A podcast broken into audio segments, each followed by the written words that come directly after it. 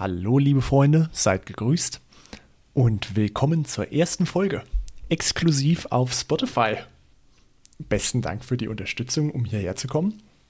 Und auch ein herzliches Dankeschön an Larissa und Max, die sich im Hintergrund um die Logistik gekümmert haben. Ich schau mal, dass wir auch die alten Folgen hier noch bereitstellen.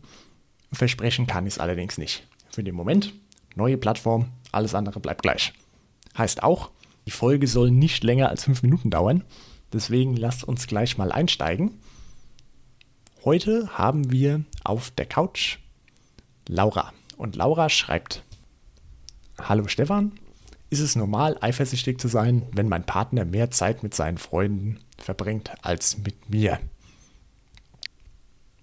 Hm, ich würde nicht sagen, das ist normal, aber wir sind sicherlich alle mal da gewesen. Das ist ja die klassische Szene du sitzt da, starrst auf dein Handy und wartest auf eine Nachricht, äh, während er wahrscheinlich gerade den besten Abend seines Lebens hat. Und du, du könntest vor Eifersucht platzen wie ein Marshmallow in der Mikrowelle. ähm, also im ersten Schritt einfach mal tief durchatmen und äh, versuch dir mal bewusst zu werden, warum bist du denn überhaupt eifersüchtig? Äh, was steckt hinter deinen Gefühlen? Bist du vielleicht ein bisschen unsicher? Oder fühlst du dich einfach nicht genug beachtet? Äh, wenn das klar ist, fallen mir so spontan drei Ratschläge ein. Nummer eins, wie eigentlich in jeder Folge, redet miteinander. Das klingt natürlich wieder wie aus einem billigen Ratgeber, aber Kommunikation ist der Schlüssel.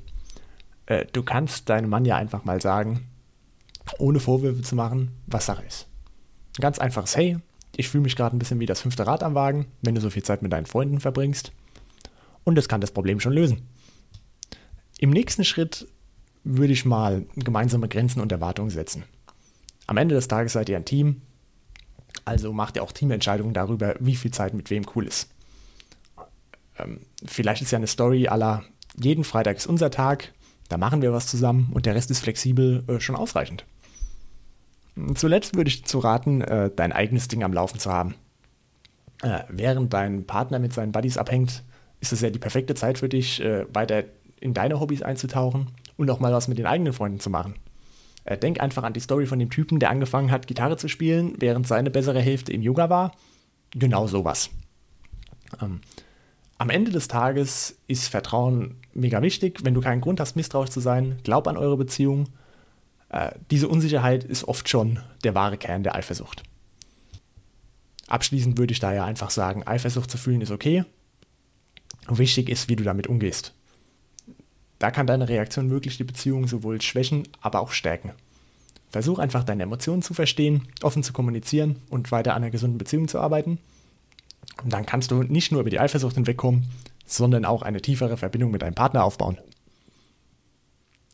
Da darf ich mir jetzt selbst nochmal gratulieren. Also das war ja ein fantastisches Schlusswort. In dem Sinne, bleib gesund. Bis zum nächsten Mal.